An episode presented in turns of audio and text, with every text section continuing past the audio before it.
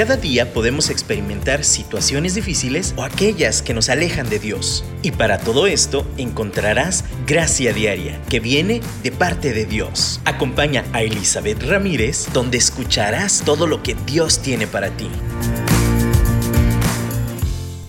Hola, ¿cómo están? Feliz Día del Amor y la Amistad.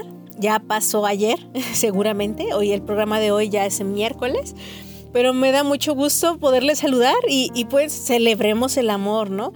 Fuera de comercialización, fuera de que la historia del 14 de febrero y que San Valentín y que yo no sé, realmente cada año lo investigo y se me olvida. Tanta trascendencia tiene mi vida que se me olvida por qué es o cómo llegó aquí la fecha del 14.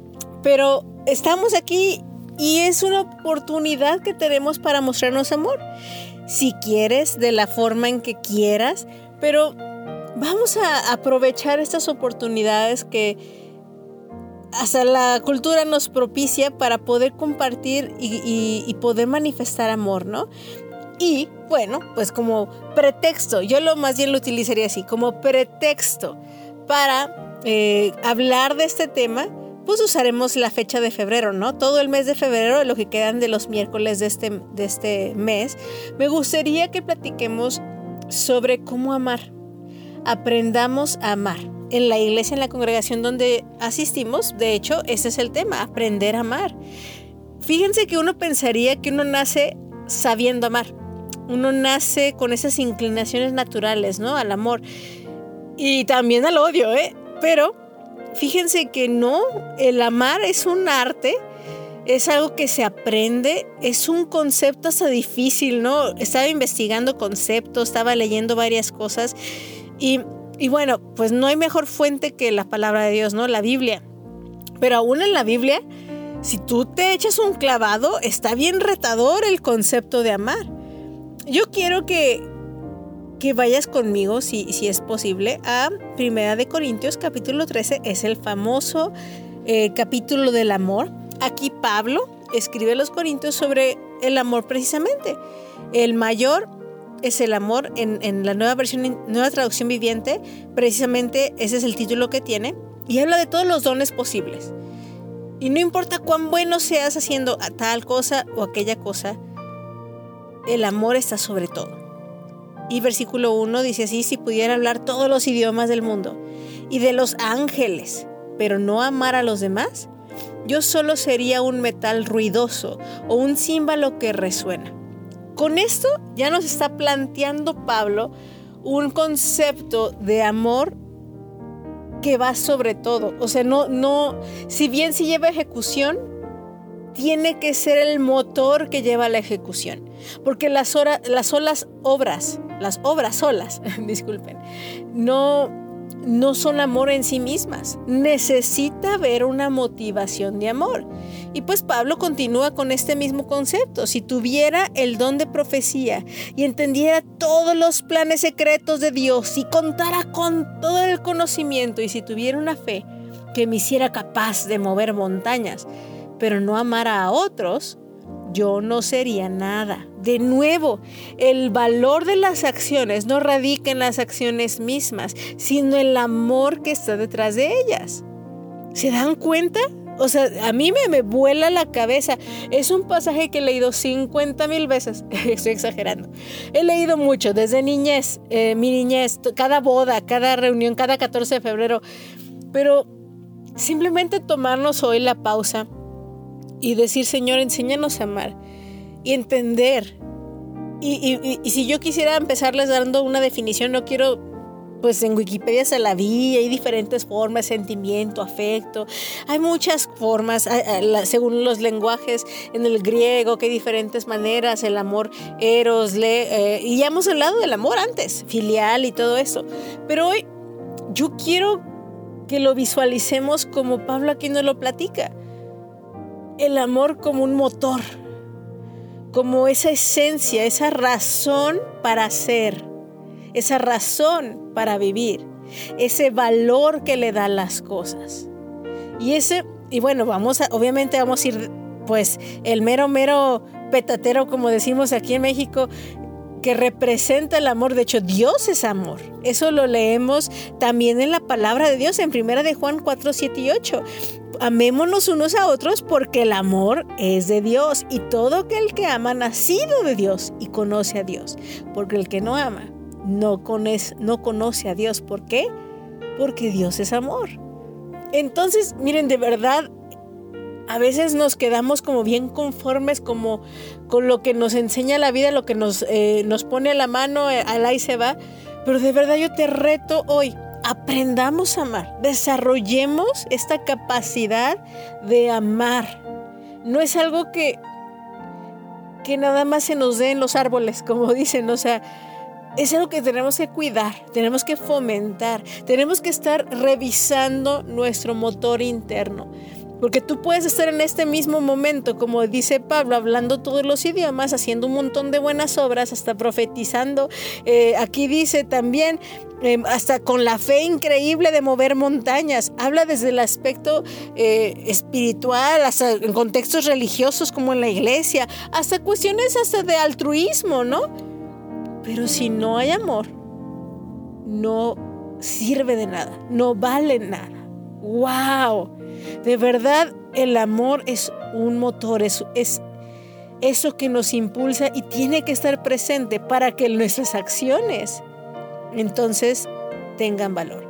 Ahora, también lo, lo, vemos eventualmente, o sea, el amor necesita acción. Y eso también lo dice la escritura. No podemos nada más echarnos un taco de lengua y decir te amo, pero no actuarlo, ¿no? Es una es una relación muy íntima entre, entre lo que es el motor y la acción. Y, yo quiero que meditemos en esto. Si diera, vamos a continuar versículo 3, si diera todo lo que tengo a los pobres y hasta sacrificar a mi cuerpo, aquí entramos a la parte altruista, podría jactarme de eso. Pero si no amara a los demás, no habría logrado nada. Entonces, en esta introducción al capítulo del amor, nos damos cuenta de que el amor es una intención. Una intención que lleva a la acción. Pero la acción sin la intención correcta, sin el motor correcto, no es amor. Yo te puedo regalar flores y no significa que te amo. Pero yo puedo amar y a lo mejor no tengo dinero para flores, pero puedo hacer algo pequeño, una obra pequeña que manifieste e impacte más por el amor que me lleva a esa acción. Tú puedes decir, Eli, yo quiero aprender a amar. Yo quiero crecer en esta en este arte, ¿no? En este también yo lo llamo arte. Eh, también yo diría que es una disciplina, porque hay veces en que no deseamos amar y también podría yo decir que el amor es una decisión. Y lo hemos platicado muchas veces, no vamos a sentirlo siempre. El amor no son las mariposas en el estómago, no son emociones, muchas veces, muchas.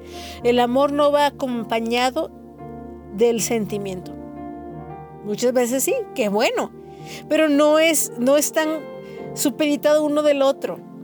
Muchas veces vamos a decidir amar aunque no lo sintamos. Y yo hoy te invito que evalúes tus acciones y veas si hay amor detrás de ellas. Porque puedes, podemos evocarlo, ¿eh? podemos decidir volver a alinear esas acciones ahora sí con una decisión de amor.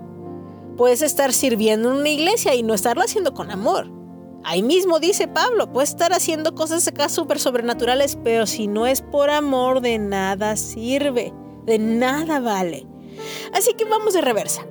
Estás como madres, ¿eh? Dices, ay, como mamá siempre amo. No, muchas veces estamos bien hartos de la vida y nada más hacemos las cosas porque nada más el movimiento nos lleva. Pero ¿qué tal que nos regresamos un poquito y decidimos amar?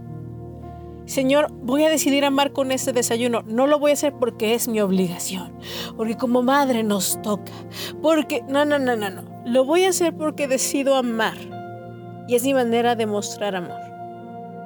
Eh, y es un ejemplo, ¿eh? o sea, puedes tomar mil formas. El amor es multiforme, como nuestro Dios, que es amor.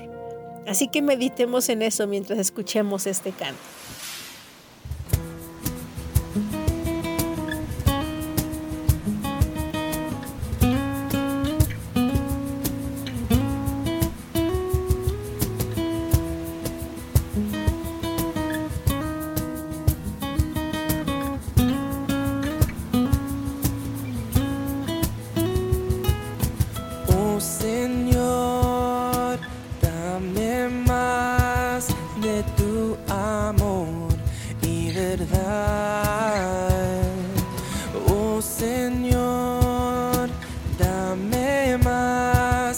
Más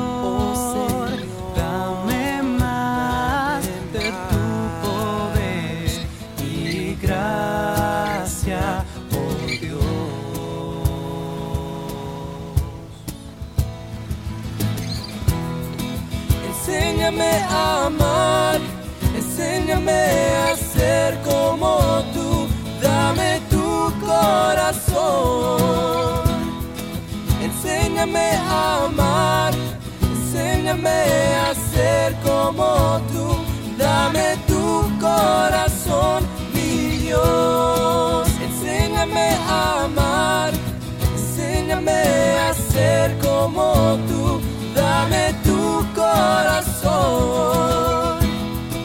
Enséñame a amar, enséñame a ser como tú, dame tu corazón, mi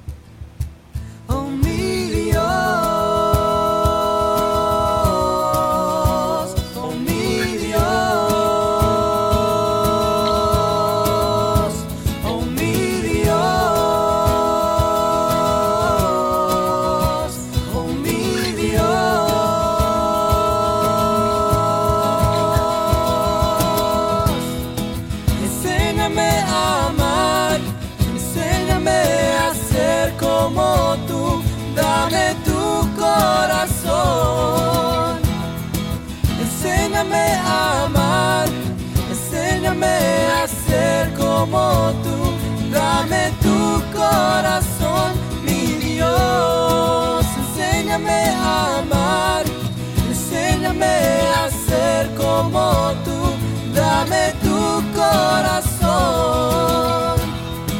Enséñame a amar, enséñame a ser como tú, dame tu corazón, mi Dios.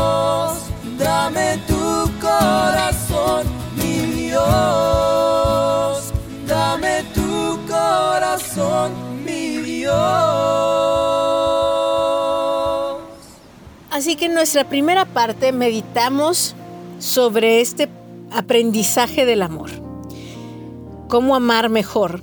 Y una de las cosas es eh, simplemente decidirlo, empezar, reconocer si ese es el motor de nuestras acciones realmente. El amor es una adición, el amor es un motor, el amor es un arte, es una disciplina. El amor puede ser, y lo podemos describir de tantas formas, pero Dios es amor.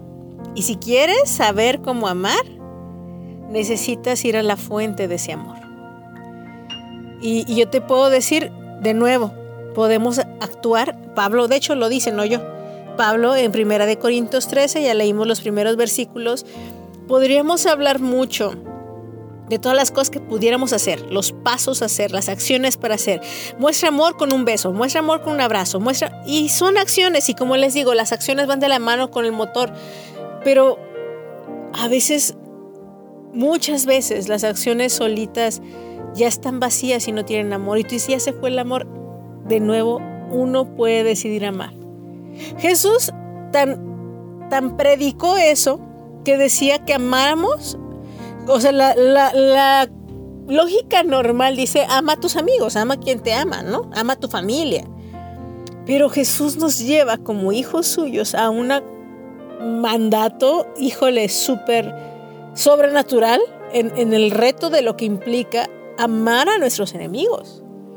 Está fácil amar al que te ama, pero amar al que no te ama, ¿tú crees? Y sinceramente piénsalo, que te va a dar ganas de amar a aquel que te traicionó, aquel que te lastimó. Y no son ganas, de nuevo te digo, no es una cuestión emocional la que nos va a impulsar a amar.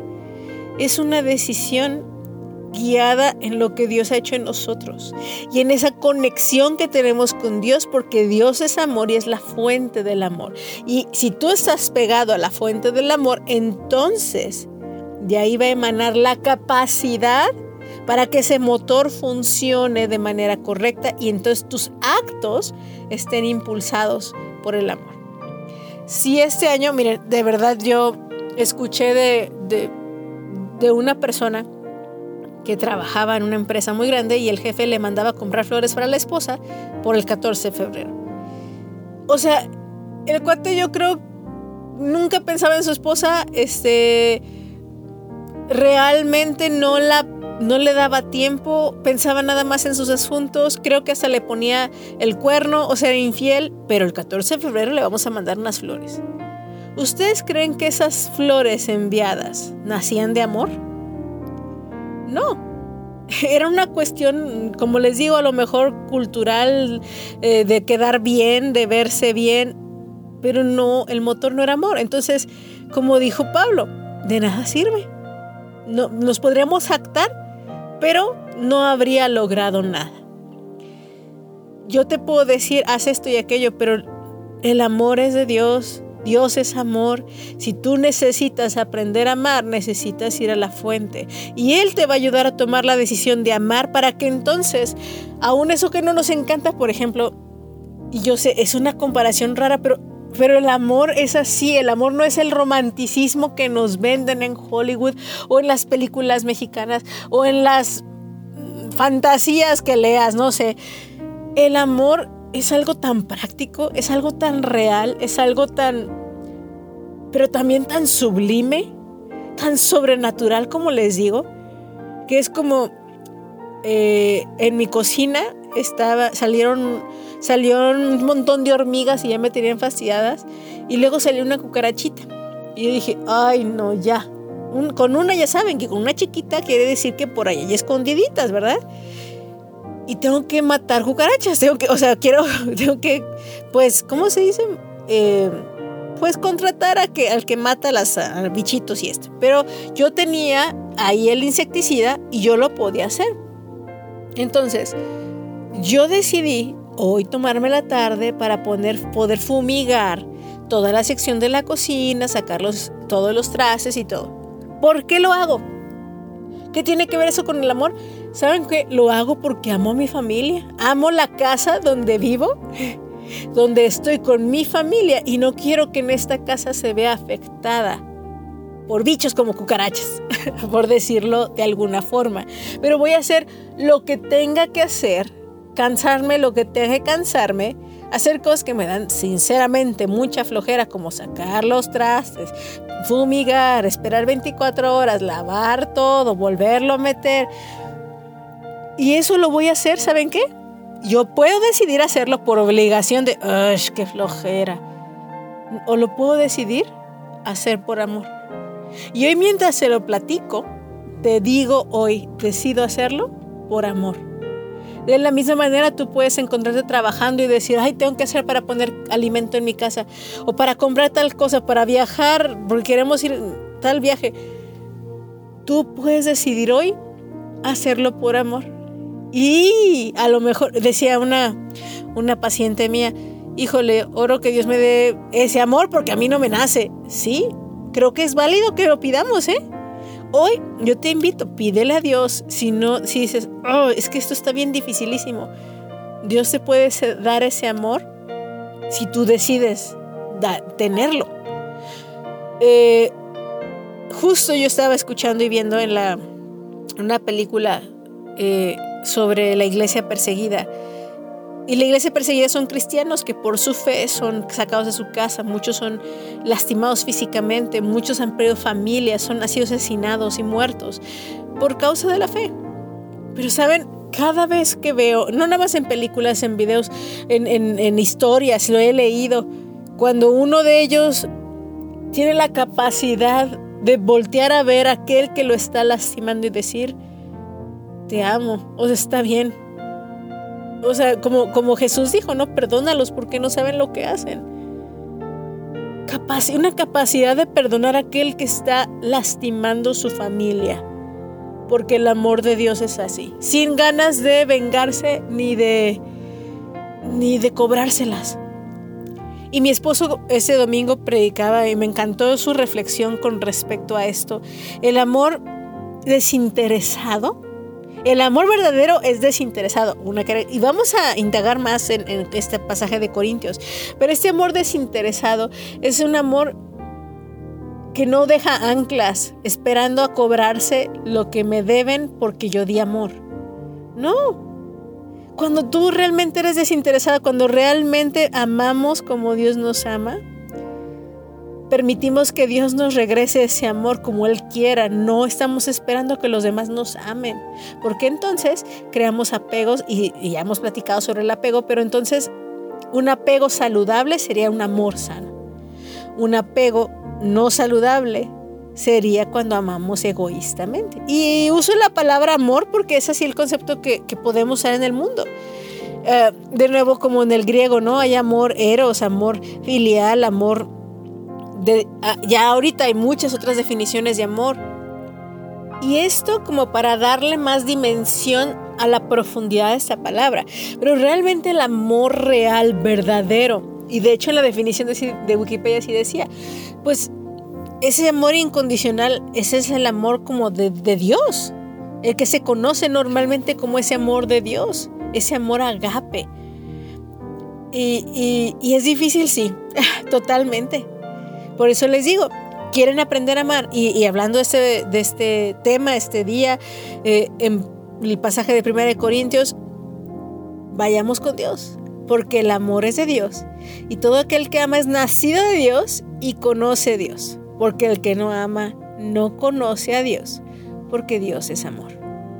Así que yo te invito, acércate a Dios, profundiza con Él, platica con Él y Él te va a dar el amor que necesitas para amar aún a tus enemigos, para amar aún a aquellos que son difíciles de amar aunque no sean tus enemigos, como a veces la misma familia.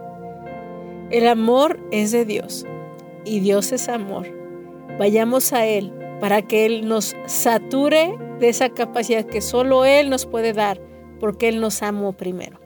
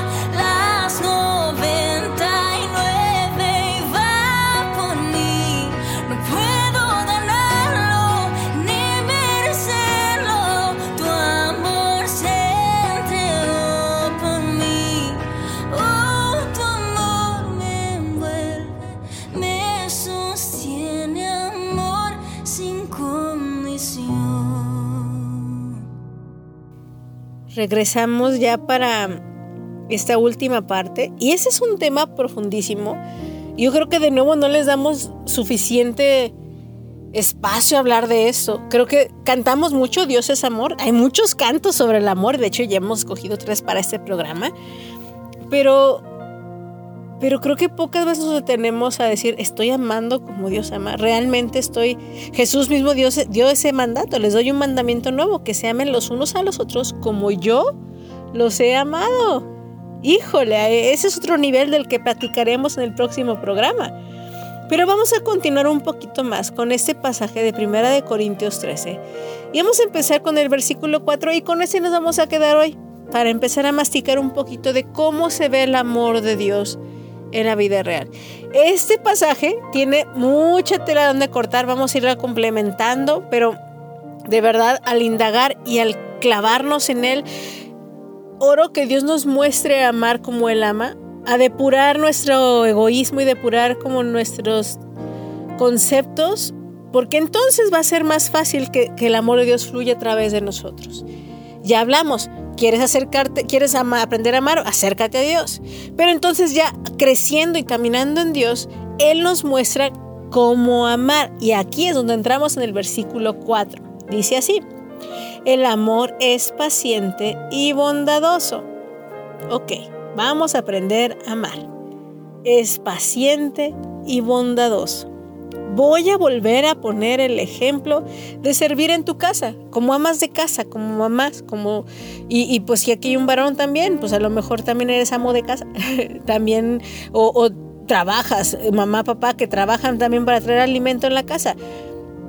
Si lo hacemos con amor, lo vamos a hacer aunque sea pesado y difícil, con paciencia y bondad. Y es difícil porque nuestro, porque llega un momento en que nos sentimos victimizados. De nuevo en nuestra cultura, voy a hablar más de las mujeres porque somos las que estamos más en casa, es como, ay, yo limpia y limpia y nadie me ayuda, y yo la comida y nadie me ayuda, y empezamos a victimizarnos. Y entonces empezamos a hacer las cosas con una mala actitud, se nos carga la mano, nos sentimos más agobiados de lo, de lo normal y complicamos nuestra existencia porque, ¿saben? Lo dejamos de hacer por amor y se convirtió en una obligación y nos sentimos como esclavas y amarradas. Pero cuando decidimos ir a la fuente de amor y decimos, Dios, ayúdame a decidir hacer esto por amor, entonces voy a ser paciente y voy a hacer lo que tenga que hacer por cuanto tiempo tenga que hacerlo por amor. Y además lo voy a hacer bondadosamente, o sea, con amabilidad voy a tender la cama de mi hijo con amabilidad, le voy a enseñar y aquí la paciencia y lo bondadoso yo lo entiendo mucho conforme he visto crecer a mis hijos.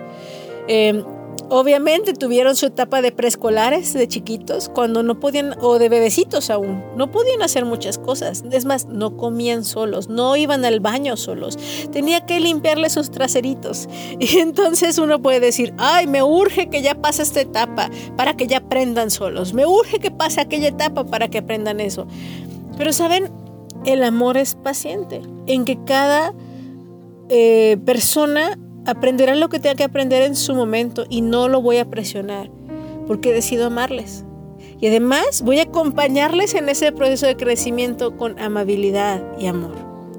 Te lo digo bien bonito, pero la verdad, en el momento se veía bien desastroso. Mi casa era un desastre, los juguetes por todos lados, se me descalabraron cuando aprendieron a caminar, sangre. Yo grité, claro que sí grité, claro que sí lloré. Así es la vida. Pero ahora que entiendo, mm, eh, tengo más herramientas para amar. Puedo ahora tomar una nueva etapa, la nueva etapa de mis hijos y decir, Señor, ayúdame a tomarla con paciencia y bondad. Son ahora entrando a media adolescencia y a veces me desesperan con algunas cositas, pero es de nuevo, Señor, ayúdame a amarlos y ser pacientes. Quisiera que ya entendieran algunas cosas, pero que dame la amabilidad para transmitirlo, no hacerlo a la fuerza, no imponerlo. El amor es paciente y bondadoso. Te estoy poniendo como así ejemplos de mi vida, pero yo no sé cómo, cómo tú lo podrías aplicar. En este momento yo te reto, piénsale, ¿cómo puedes aplicar, decidir ser más paciente y bondadosa, amable? Fíjense, aún con gente que no conocemos, aún en la tienda, el mundo, Jesús mismo dijo, el mundo conocerán el mundo los conocerá que son mis discípulos si aman como yo los amo. Y saben, de verdad lo aprendí yo de una amiga que era bien amable con, las, con los meseros y así, o sea, con una sonrisa siempre. Y la verdad es que me he dado cuenta que yo soy bien groserita. que cuando me enojo puedo ser bien dura con mi tono de voz, aunque se lo merezcan. Como en ciertos lugares donde son groseros al atenderte. Pero si yo me pongo al tú por tú y, y, contesto con coraje y olvido que también puedo decidir amar, hasta el mesero que no conozco lo puedo decidir amar. No es un amor romántico, no es un amor de años, es un amor de Cristo por un ser humano que tengo frente de mí, que aunque tenga una boca que está lastimándome o una actitud que apesta, yo puedo decidir amar y tener una actitud paciente y amable. Y con una sonrisa decir, Está bien, gracias, no hay problema, me retiro. ¿Es posible hacer eso? Con Dios sí, porque el amor es de Dios y Dios es amor. Y todo el que, el que ama es nacido de Dios. Y yo, yo he nacido de Dios. Entonces yo puedo acudir a esa fuente de amor en esos momentos en donde me, la verdad es que me ciego, se me va la onda. Pero yo te invito a que seamos más lentitos, que tengamos más conciencia de este reto de amar, porque Dios nos amó primero. Y saben, si alguien ha sido súper paciente y súper amable contigo y conmigo, es Dios. Como también Jesús nos, nos, en el Sermón del Monte nos recuerda, hagan con los demás como ustedes quieran que hagan con, contigo. Entonces, si yo quiero que me traten con paciencia y amabilidad, y bondad. Yo tengo que ser así con la otra persona. El amor no es celoso, ni fanfarrón, ni orgulloso, ni ofensivo. Híjole, en esta, y nada más con este versículo nos vamos a quedar. Ya vamos a continuar hablando en los próximos programas, pero, ok, paciente y bondadoso me queda claro. Ahora, el amor no es celoso. Y tú puedes decir que no creemos que Dios es celoso. No se refiere a, un celo sano. ¿Saben? Hay un celo sano. Por ejemplo, yo tengo a mis hijos y si mis hijos de repente se hacen mejores amigos de otra mamá y dicen, ay, es que esa mamá está bien chida y es bien buena onda y, y de repente le cuentan más cosas que a mí y me produce un celito. No está mal. ¿Por qué? Porque hay una, una unión que yo deseo con mis hijos que no deseo compartir con nadie más y creo que eso es sano. Y así debe de ser en cierto, como con mi esposo. Obviamente es un pacto de matrimonio donde no espero que haya un tercero, porque hay un pacto. Y entonces hay un celito cuando ves que alguien amenaza ese pacto, pero no es un celo tóxico. Es algo que es una sensación normalita, que creo que ese es el celo de Dios, cuando algo es por naturaleza y por diseño, diseño una relación tiene ese pacto. Pero también tú y yo conocemos a los celos enfermizos, a los celos que no que, exageran sobre relaciones que no necesitan ser celadas así. A mí me pasaba mucho de adolescente eh, que, tenía a mi mejor amiguita, ¿no? O, mi mejor, con la que mejor me llevaba en la escuela. Y de repente le hablaba a otra y yo así de bien celosa, de, ah, ¿por qué le habla a, a la otra y a mí no tanto? Que no éramos las mejores. Y ese, ese celo ya estás o sea, digo, hay una sensación normal como seres humanos, pero cuando empezamos a hacer nuestros dramas, nuestros panchos y somos posesivos de una forma tóxica, eso no es amor. Eso no es amor. Tú puedes, y, y te digo, no quiero irme de carreritas, vamos a seguir platicando en el próximo programa, pero yo quiero invitarte hoy.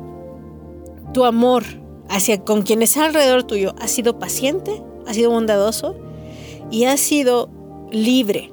A veces el celo ha sido que, que, que, seamos posesivos y no soltamos y no queremos que el otro haga lo que Dios le ha llamado a hacer aún. ¿Ha sido libre? Yo te dejo esto en, en, la mente, síguelo pensando y te invito a que te conectes el próximo miércoles, porque vamos a seguir hablando de este tema, vamos a seguir hablando del amor. Y, y sabes, apenas llevamos un versículo de, todas las descripciones y todavía no termino esta primera parte del versículo 4. Entonces, solo te dejo con esto.